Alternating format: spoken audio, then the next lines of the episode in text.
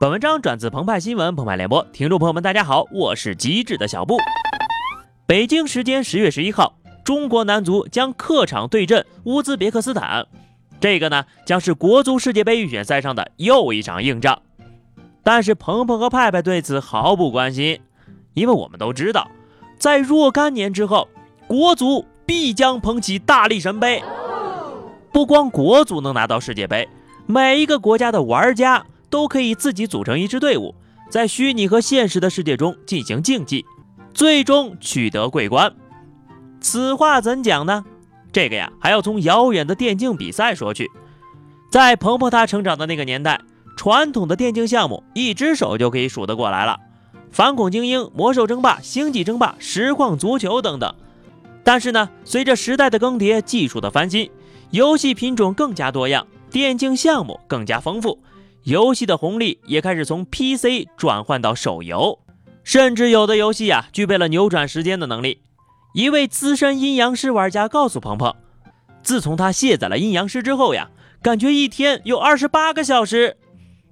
这个时候，传统的游戏已经从竞技的舞台落幕，可那些巨大的 IP 应该何去何从呢？答案只有一个：真人化。比如反恐精英吧。曾经以跨时代的 3D 第一视角开启了一个时代，而如今呢，我们有了各种各样的真人 CS，让玩家体验一把真实的打野战。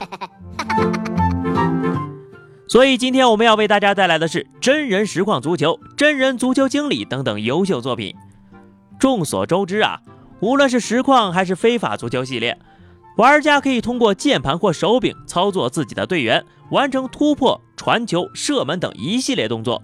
而游戏模式呢，也是多种多样，有锦标赛、个人生涯、经理模式等。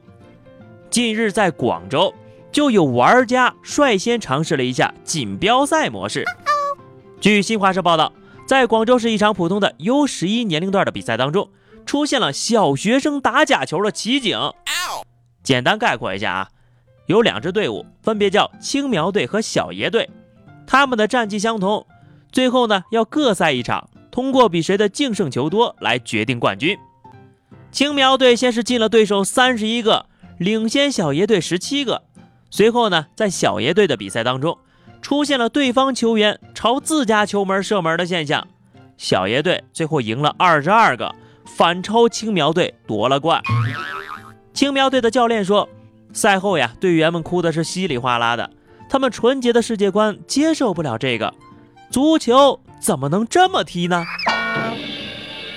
比赛结束后，鹏鹏采访了青苗队的小球员，为了保护孩子的隐私，声音已经经过了处理了。蓝瘦，香菇，本来今天高高兴兴，你为什么要进乌龙球？蓝瘦，香菇在这里，第一次。为一个男孩子这么香菇，难受在这里，香菇。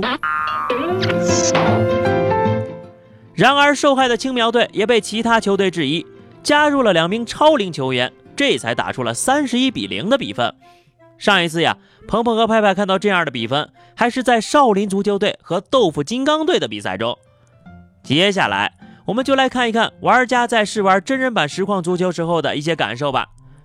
当小队员故意把球射向自家球门，却被门柱弹出时，说了一句：“我去，怎么这球都没打进呢？”此时青苗队的队员家长自然要大声质疑，小爷队的家长则不甘示弱：“你想拿冠军，乡下佬做都要做掉你们！”不难看出，这些家长在操纵孩子的时候，流露出一种无与伦比的快感。这正是这款真人实况足球想要带给我们的超凡体验。于是就有人会问了呀：你们这些大人有没有考虑过孩子的感受？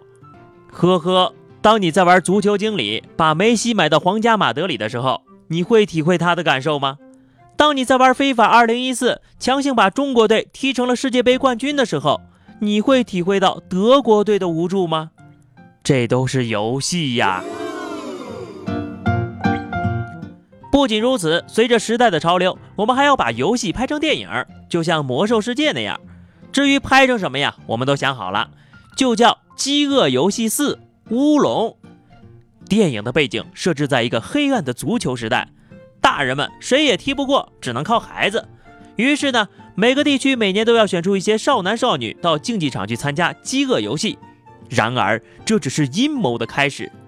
这一次，饥饿游戏来到中国了。十号上午，广州市足协对涉案球队做出了处罚，禁止参加广州市足协举办的比赛，取消该队的参赛资格。然而，是谁让十多岁的孩子踢了一场假球？又是谁把孩子当成了游戏人物一样操控？孩子们被禁赛了，今后他们还会热爱这项运动吗？一想到这儿，蓝瘦香菇。好的，以上就是本期节目的全部内容。更多新鲜资讯，敬请关注喜马拉雅澎湃新闻。下期节目我们再见，拜拜。